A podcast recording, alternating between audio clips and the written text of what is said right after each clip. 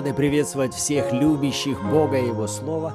Сегодня мы завершим 11 главу книги Деяний апостолов, поэтому откройте свои Библии, и мы прочтем с 15 по 30 стихи. Вы на канале Арим. С вами Руслан и Ирина Андреевы, и это подкаст «Библия. Читаем вместе». И перед тем, как мы откроем Слово Божье, давайте приготовим наше сердце в молитве. Отец, мы приходим к Тебе во имя Иисуса – и мы осознаем, что без Тебя, Святой Дух, мы не можем разуметь Писание. Поэтому мы просим Твоей помощи. Наставляй, утешай, увещевай и направляй нас во имя Иисуса. Аминь. Аминь. И давайте перед тем, как мы начнем читать, немного вспомним, что же у нас было в начале главы. А в начале главы у нас собрался братский совет в Иерусалиме по поводу Петра, который ходил к язычникам, проповедовал им, и вот христиане и иудеи в Иерусалиме встречают Петра с возмущением, как это ты пошел к язычникам, к нечистым. На что Петр вот им свидетельствует, что с ним произошло. Так вот, сейчас мы с вами читаем завершение проповеди Петра. Итак, с 15 стиха. «Когда же начал я говорить, Сошел на них Дух Святый, как и на нас вначале. Тогда вспомнил я слово Господа, как Он говорил, Иоанн крестил водою, а вы будете крещены Духом Святым. Итак, если Бог дал им такой же дар, как и нам, уверовавшим Господа Иисуса Христа, то кто же я, чтобы мог воспрепятствовать Богу? Выслушав это, они успокоились и прославили Бога, говоря, «Видно, и язычникам Бог дал покаяние в жизнь».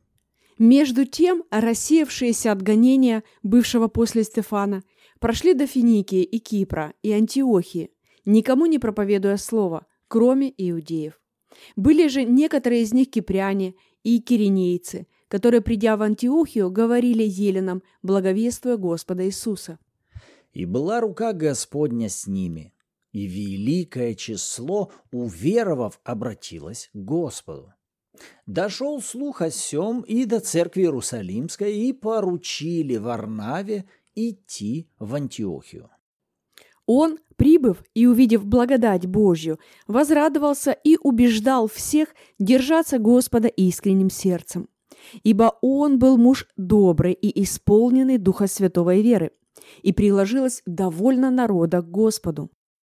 Потом Варнава пошел в Тарс искать Савла, и, найдя его, привел в Антиохию, и целый год собирались они в церкви и учили немалое число людей. И ученики в Антиохии в первый раз стали называться христианами.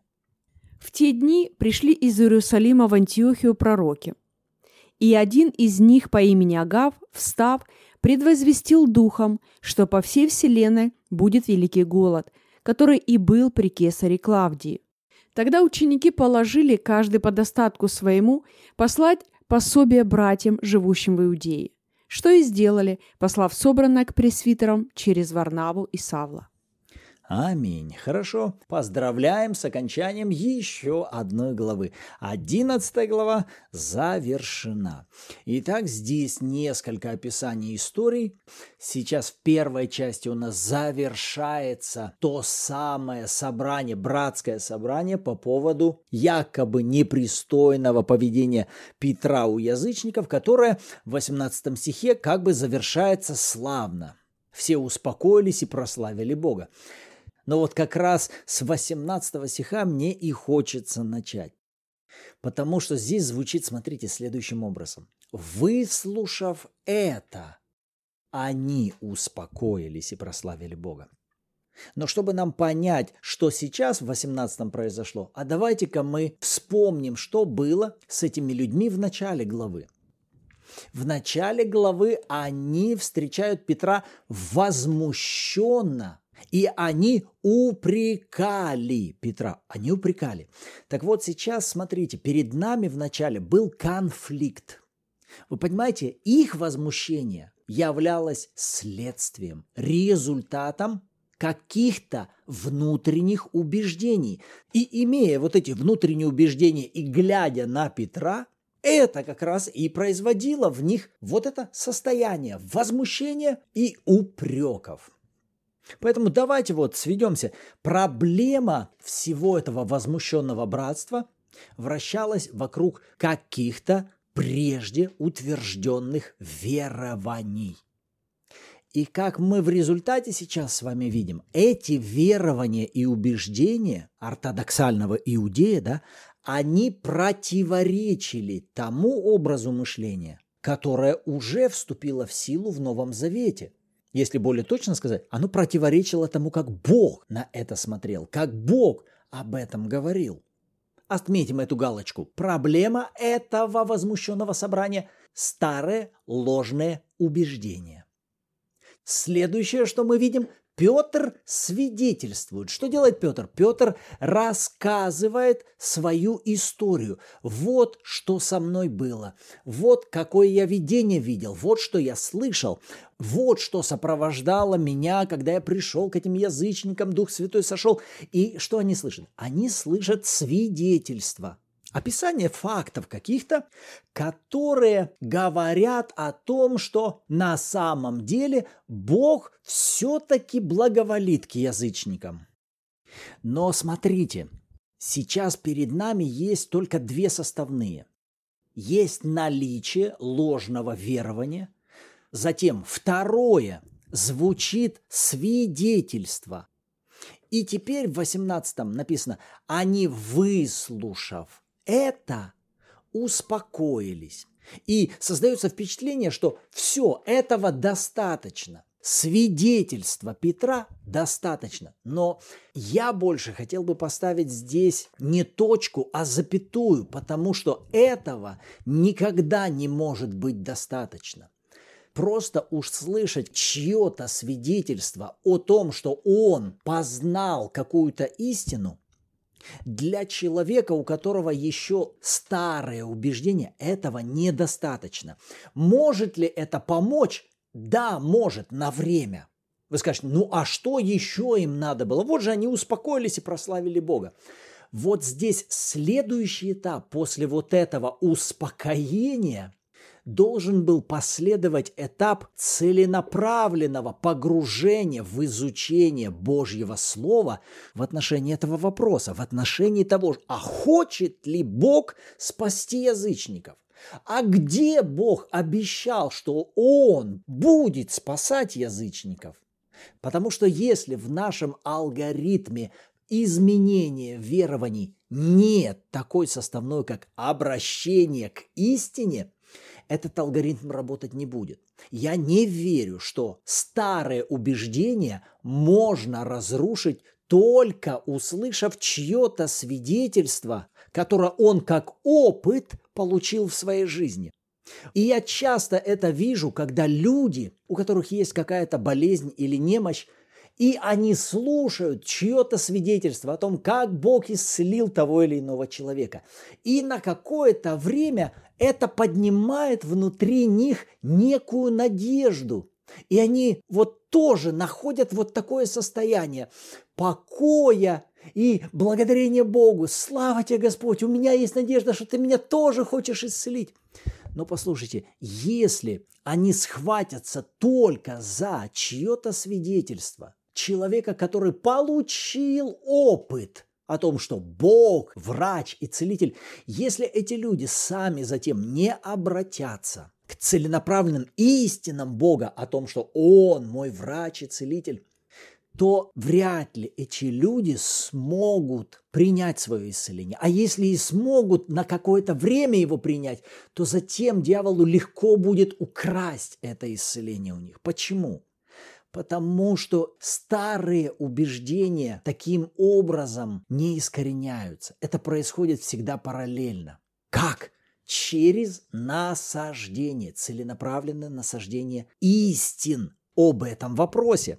И вот как раз апостол Павел впоследствии больше всего будет уделять внимание именно вот этой составной. Целенаправленному обучению. Он будет учить, он будет учить, он будет поднимать местописания, он будет обращать как язычников, так и иудеев в записанное Слово Божье. Смотрите, вот как нужно мыслить, потому что написано, потому что написано, написано. То есть к вот этому 18 стиху я хотел бы добавить следующий важный этап.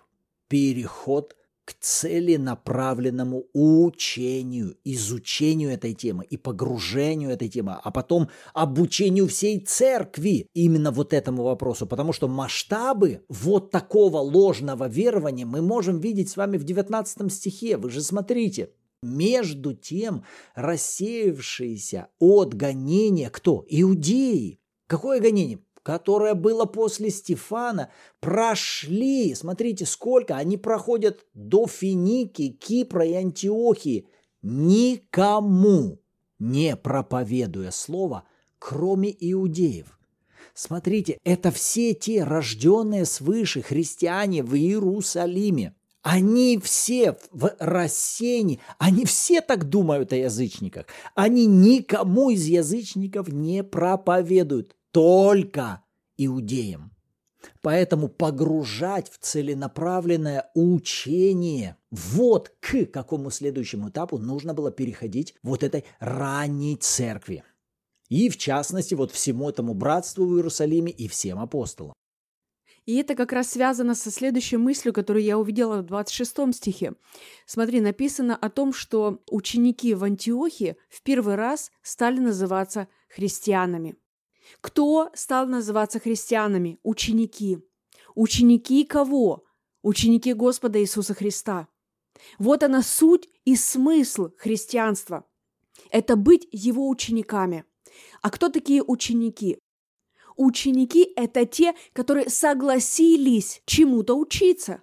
Как правило, есть учитель, есть какой-то учебный материал, есть какой-то график обучения, тематика обучения – то есть полноценный процесс ученичества происходит при взаимодействии учителя с учеником и обратно ученика с учителем. Тогда процесс обучения, он будет успешным. Когда я смиряю себя под Слово Божье, я позволяю Слову Божьему изменять мое мышление, где-то выявлять какие-то ложные твердыни, удаляя, искореняя их, насаждая истину в моем сердце, в моем разуме, в моем мышлении. Что это такое? Это процесс ученичества. Поэтому, когда мы говорим о том, что мы христиане, то это равно, по идее, это должно быть равно, что мы ученики, ученики самого Иисуса Христа. Как важно не терять эту составную моего взаимодействия с моим учителем. Какую тему я сейчас прохожу? Господь, какой график обучения у нас на этой неделе? Чему ты хочешь меня учить?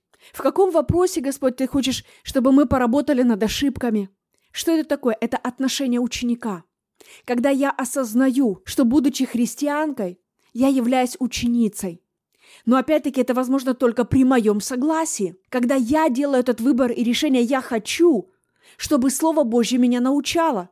И это уже исключает, скажем так, какой-то, ну просто поверхностный подход к этому. Когда ты просто шел мимо, зашел в церковь, послушал проповедь и пошел дальше. Может быть, это и будет иметь какой-то вау-эффект на какое-то короткое время что, кстати, с ними и произошло в 18 стихе. Они услышали что-то, это привело их в какой-то восторг, они успокоились, возрадовались, прославили Господа, но мышление, скажем так, осталось на прежнем уровне. Потому что то, как ты верно заметил, одного раза недостаточно.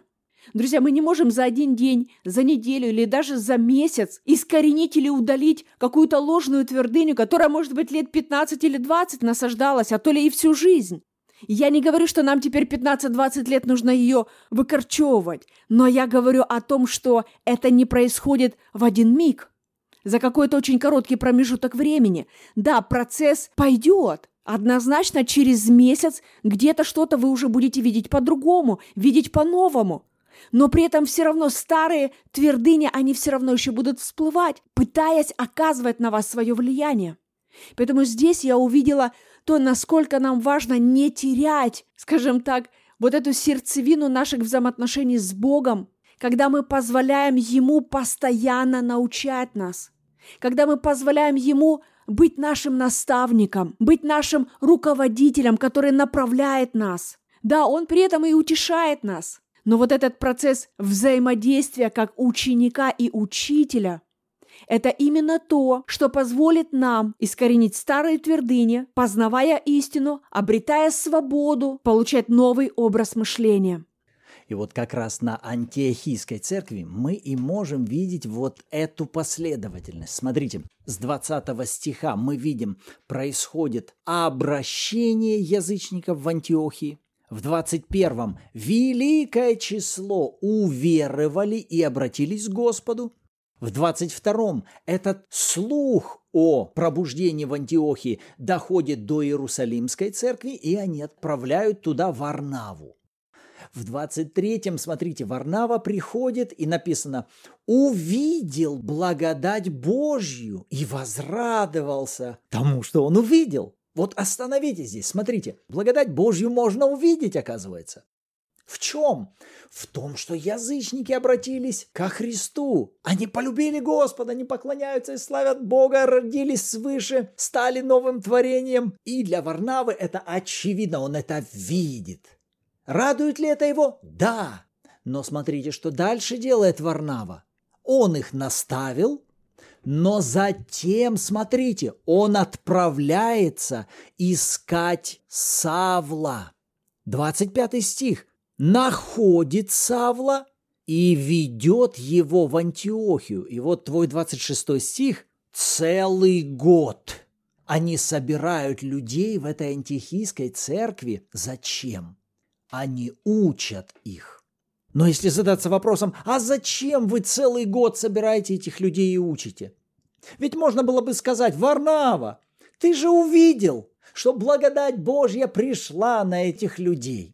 Бог ярко пришел в их жизнь. Так возрадовался бы и спокойно шел бы назад в Иерусалим. Но Варнава понимал, как бы ярко они не пережили сейчас встречу с Господом, это не является гарантией того, что их старый образ мышления, он автоматически изменился. Как раз Варнава с Павлом они поняли, насколько важно сейчас брать, и написано целый год они их чему-то учат. А чему они их могли учить? И на основании чего они там могли учить? Все, что у них было, это были книги Ветхого Завета, пророков, к которым они должны были обращаться, но обращаться так, чтобы в них рассматривать Христа, рассматривать благодать Божью, которая исполнилась. Где, что Бог говорит. Они погружались в учение на протяжении какого времени? Целого года. Как важно нам не терять суть, смысл, цель, почему, для чего и зачем мы приходим в собрание святых. Для чего номер один мы приходим в церковь. Друзья, не просто чтобы повидать друг друга, хотя и это хорошо, или пообщаться друг с другом, но нам важно сохранять фокус и ожидание, что сейчас я буду позволять Слову Божьему научать меня – вот что имела в своем основании эта антиохийская церковь. И еще пока ты говорил, ко мне пришла интересная мысль о важности именно процесса обучения, что это не мимолетное действие и не, и не то, что может произойти за час, два или три. Говоря, например, о какой-то профессии в этом мире, к примеру, для того, чтобы стать врачом, хирургом, то люди учатся не просто час, два, три, день, неделю, месяц, Люди годами учатся, чтобы затем потихонечку-потихонечку с самых простых элементарных вещей начинать свою практику и продолжать учиться.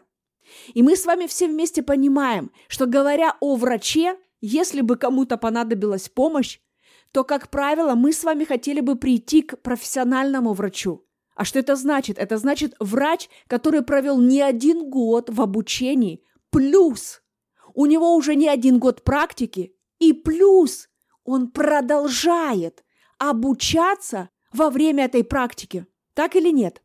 Но когда мы с вами говорим о христианском мире, или когда мы говорим о наших с вами взаимоотношениях с Богом на таком уровне, чтобы в нашей жизни произошли ну, какие-то более серьезные перемены, то почему-то вот здесь многим сразу хочется верить в волшебство. Но оно как-то само по себе должно произойти. И многие вообще как-то напрочь убирают в сторону вот этот самый процесс обучения. Что это не один день, не одну неделю, не один месяц. Это должен быть достаточно продолжительный процесс, когда нас научают. И именно вот этот момент, он настолько важный, чтобы, скажем так, через какое-то время вы могли сказать, что да, в моей жизни есть серьезные перемены.